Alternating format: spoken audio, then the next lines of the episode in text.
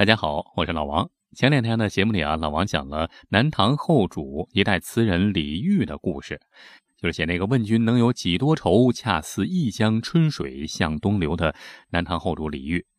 这后来啊，就有朋友给老王留言说，能不能讲讲李煜和小周后的故事，和他的皇后啊小周后的故事？那一段故事就特精彩。这想听爱情故事是吧？那行，那今天啊，咱们就讲讲李煜和小周后的故事。话说公元九百五十四年，还是五代十国的时候，分裂成好多个小国啊，其中有一个小国是南唐。南唐这个国家国君的儿子李煜，这年十七岁，被封为吴王。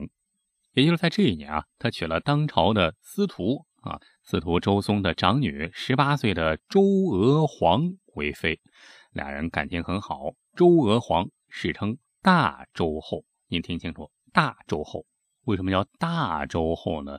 因为他是老大，是吧？他有一个妹妹叫小周后，那是后来的，后来才有这个小周后。不过他结婚的时候啊，他那个妹妹小周后叫女婴啊，才五岁，还小着呢。话说这一晃就是十年。十年过去了，到了公元九百六十四年，这个大周后娥皇突然得了一场重病啊，病倒在床，久治不愈。李煜啊，也是一个多情的帝王啊，尽管是皇帝嘛，国君是吧，身边从来不缺少女人，但是李煜还是深爱着大周后的啊。深爱着娥皇，所以在各方面啊，对娥皇照顾的也是无微不至。为了让这个大周后心情好，他还专门从大周后的娘家接来了他的妹妹啊，接来了大周后的妹妹，就是史称小周后的女婴啊。不过那时候还不叫小周后呢，比大周后呢小十四岁，非常天真烂漫。不过这时候呢也十五岁了。不幸的是，到了这年年底，大周后就病逝了。李煜非常伤心啊，还专门写了，还专门写了几千字的追悼文悼念大周后啊，当时伤心的不得了，悲痛欲绝。话说，自从大周后去世之后啊，就陆陆续续的开始有有谣言四处传播了啊，这小道消息嘛，反正是古往今来什么时候都有，就说说什么呢？说这个大周后还没死的时候啊，大周后还卧病在床的时候，这个李煜啊，咱们这个国君李煜就开始。惦记自己的小姨子了，惦记小周后了。这古往今来啊，姐夫和小姨子，呃，这种事儿，那不管是皇家还是平民老百姓，这都是呃很多人很喜闻乐见的话题，很喜欢讨论。包括后来有一位著名大诗人陆游，陆游在他的书中就记载啊，说当时重病的大周后见妹妹突然出现在皇宫里，非常诧异。嗯，为什么妹妹来探亲，自己还不知道呢？于是就故意试探着问妹妹：“你是什么时候来的？”妹妹毕竟年龄小啊，才十五岁，就随口说：“来了有好几天了。”好，一句话露了馅儿了啊！之前呢就已经盛传皇帝和小周后和皇后的妹妹私通，当时啊李煜还写了一首著名的词。菩萨蛮啊，这个里面写的是惟妙惟肖，刻画小姨子的风采。说这个奴为出来难，教郎似意怜，这写的也太生动这个形象了。什么叫教郎似意怜？你想想怎么肆意怎么肆意，这简直是有点太黄了吧？哎，但是。国君写的词写的太好了，所以啊，顿时就传到了市井之中，老百姓人人会背，个个会唱，顿时成了当时的流行黄色小调。据陆游在书中写道：“说大周后听到妹妹这么一说，说她来了好几天以后，马上就猜到了八九分，他悲痛而绝望的扭过脸去，脸就冲墙了，至死都没有再看李煜一眼。”很快呢，就病故了。但是对于李煜来说，死老婆那称得上是雪中送炭的大好事啊！那不是有这种说法吗？说中年男人，呃，三大幸事什么呢？一升官，二发财，三死老婆。你你别笑啊，真的，自古就有这种说法。因为升官发财都理解，死老婆为什么这么说呢？那那有升官了，又发财了，那。不就还可以再娶一个吗？是吧？啊，就这意思。公元九百六十八年，也就是大周后病逝三年之后，李煜就娶了如花似玉的小姨子小周后。那年呢，小周后刚刚十八岁。等待这个小女孩小周后的是一段短暂的荣华富贵啊，确实很荣华富贵，但是时间并不太长，没多少年。当时也是帝王之家，帝王之家有的是金银珠宝啊，经得起后宫可劲儿造。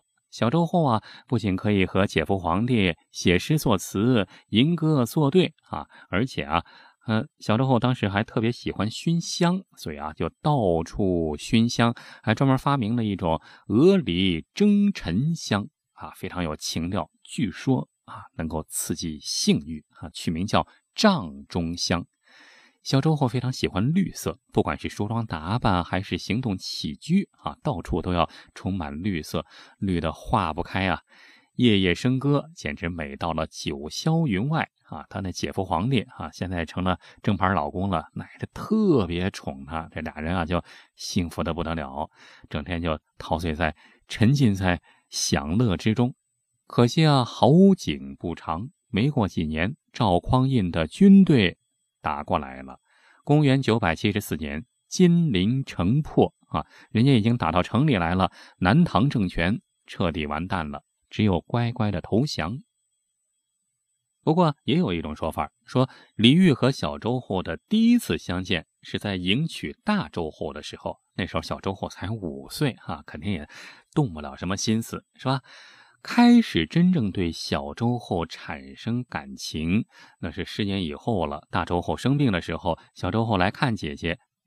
当时李煜有一首词《菩萨蛮》，就表现了他对小周后初次动情的细节啊。词写得很漂亮，写的“蓬莱苑碧天女台，画堂昼寝无人语。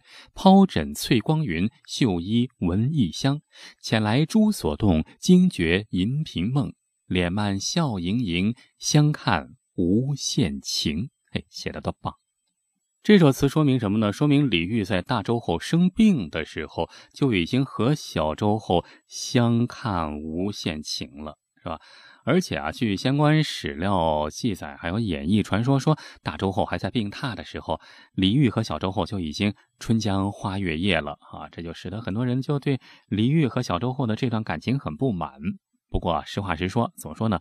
你得看年代，如果放在现在，这李煜肯定不是什么好东西，是吧？但是在当时那个年代，那是一夫多妻的时代，而且李煜是帝王，当然可以有很多女人呢，甚至应该有很多女人啊！这不是开玩笑，这是真的。古代皇帝的一大职责啊，一大任务就是多生孩子。您别笑，这是真的，这是皇帝的头号大任务，就是要多破子嗣，多生儿子，多生儿子。多种树是吧？这是朝廷给他安排的最重要的任务。你反过来想想，如果这一个皇帝没儿子，那这事儿就坏了，很容易天下大乱呐。所以说，这是一个政治任务。好了，不说那个了。总而言之，李煜在大周后死了之后，就娶了自己的小姨子小周后，而且俩人夫妻感情还挺好啊，这就没什么可说的，是吧？小周后啊，就作为南唐的国后，那时候南唐国君嘛，不能叫皇帝，叫国君，那他就是国后。小周后作为南唐的国后，就和李煜共同度过了七年的好时光。他的这个角色啊，和姐姐也没什么不同。在李煜需要排解苦闷的时候，他就和李煜一道寄情声色，在灯红酒绿中尽情享乐，直到南唐灭亡。公元九百七十五年，赵匡胤派大将曹彬、潘美啊，就是那个评书里的潘仁美，哎，实际上就是潘美，率大军围困南京，李煜只好出城投降。应该说啊，赵匡胤当时对李煜还是不错的，你只要投降了，那基本上保证你的生活还是没问题的，应该还是相当礼遇，就把他们都带到了京城东京汴梁，有吃有喝，生活照顾的还不错。但是好景不长。这年年底，赵匡胤突然驾崩了啊！这弟弟赵光义继位了。新当上皇帝的赵光义和哥哥不一样，这哥哥呢还是很有度量的一个人。可是这个弟弟赵光义，史书记载却是一个非常粗暴专横的超级色狼。据说早就对小周后流口水了。你看。即便泡妞，他也不像哥哥那么有风度啊。赵光义那是自是胳膊粗，老子想谁就是谁啊。那你要敢反抗，那就霸王硬上弓。于是他就动不动的就把小周后给留在皇宫中，一留就是好几天。这李煜急的呀，也没法子，就只有伸着头往皇宫那儿看，左看没人来，右看还是没人来，一直等了好几天。这一顶小轿子，这才把形容憔悴的小周后给抬回来。抬回来之后，小周后是放声大哭，他也是，呃，只有放声大哭。这还不算完，据野史记载，赵光义还想了一个主意啊，这主意特变态，就事先叫来了几个宫廷御用画师，让他们躲在一边，然后又叫小周后来，之后。跟小周后在床上的时候，就让画师过来干什么呢？就把他们的细节就给画下来，当场画下来。古时候也没照相机啊，那如果有的话，他肯定得拍 DV 了。但是那时候没有，就画下来。这小周后一看啊，突然过来几个白胡子老头，就就拿着画笔就在那画画。哎呀，当时就差点臊的没死过去。没办法呀，这做了亡国奴，男人都无可奈何，女人。那更没法子了，只能逆来顺受。想必啊，皇帝强奸妇女也不可能找这个画家来当场写生，估计这也是野史。但是既然有这种说法，那想必小周后被摧残、被虐待，那也肯定也是事实。再往后来，这一年的七月初七，正是李煜四十二岁的生日。就在这一天。他喝了皇帝赐给他的酒，但是这酒里据说掺的有一种剧毒千机药。李煜喝下去之后呢，就暴毙身亡。史书上没有具体记载后来小周后怎么样，呃，但是只知道李煜遇害那一年，小周后呢过了没多久也去世了，享年二十八岁。好了，今天的故事就说到这儿了。除了这个节目之外啊，如果您还想听到别的好玩的、有趣的语音故事，也欢迎您在微信里搜索老王的微信号，叫“老王讲传奇”，每天都会在微信里给你讲述各种各样的野史秘闻、悬疑大案、各种传奇故事。尤其是向您隆重推荐的是，最近啊，老王正在播讲一部中国特大重案系列。每集三十分钟超长版，欢迎到老王讲传奇微信公号里来找我。好，今天咱们就说到这儿，感谢您的收听，下期咱们再接着聊，下期再会。